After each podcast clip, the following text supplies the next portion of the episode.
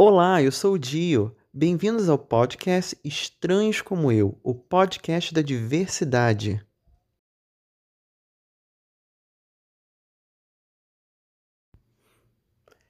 Esse é o primeiro episódio da série Perspectivas Lésbicas, no qual eu convido mulheres lésbicas para falarem sobre suas trajetórias, seus desafios de vida e seus pontos de vista sobre assuntos pertinentes à comunidade LGBTQ. A convidada de hoje é Agatha Holanda, que mora em São Paulo e trabalha como professora de judô. Bem-vinda, Agatha. Oi, tudo bem? Muito obrigado pelo convite. É um prazer estar fazendo essa entrevista contigo.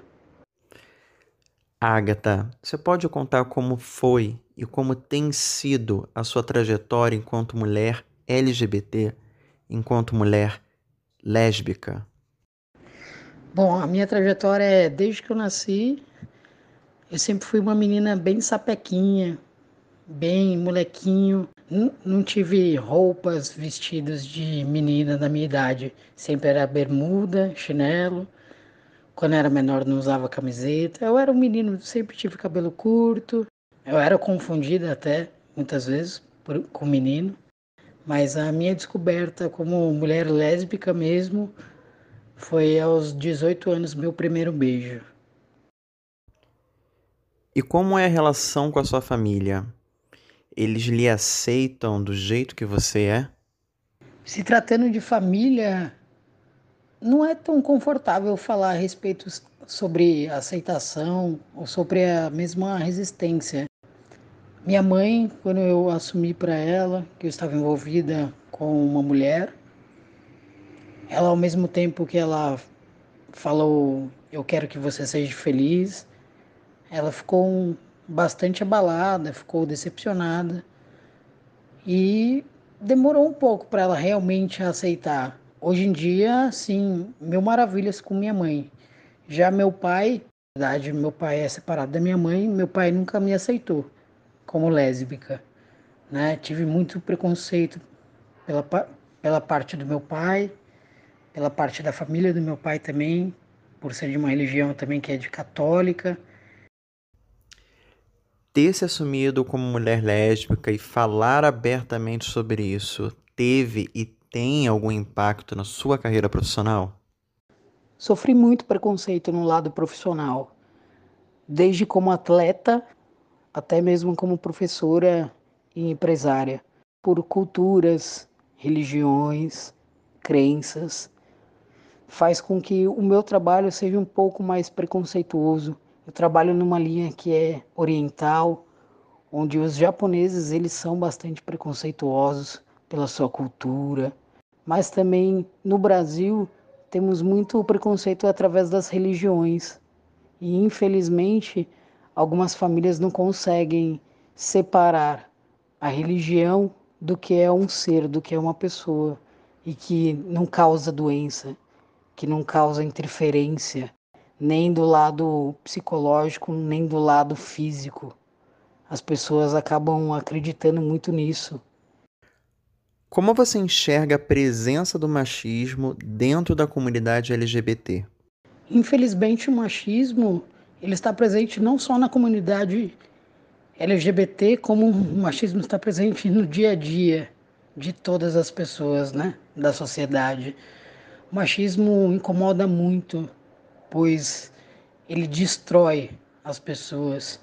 Ele, com seu autoritarismo, se achando um ser que pode ser o soberano, faz com que aconteça muitas dores e muitas perdas, não só para nós mulheres lésbicas, como para as mulheres em geral. Claro, eles acreditam nos fetiches deles, né? Eles têm os desejos de duas mulheres se beijando, eles têm essa vontade imaginária deles e o que realmente não condiz com o que nós é, pregamos, que é o nosso amor, o nosso respeito, o nosso carinho. Entre lésbicas existe, assim como na comunidade gay, uma pressão para se enquadrar num determinado padrão de beleza? As mulheres, por si só, elas já têm uma vaidade, a parte do eu feminino é muito poderosa nas mulheres. Quando a gente aprende a, a se amar, a se respeitar, com certeza a gente cuida muito mais da nossa estética, porque a gente quer mostrar o bem para nós mesmo. Eu sou vaidosa, sou um pouco vaidosa. Claro que tem dias e dias, mas eu acho que é importante você estar sempre disposto a ficar bonita para você. Isso sim é o que importa. Qual o seu ponto de vista sobre o diálogo entre as letras da comunidade LGBTQ? Você acha, por exemplo, que há uma ajuda mútua, um apoio mútuo entre gays e lésbicas? Não tem esse vínculo entre apoios entre gays e lésbicas.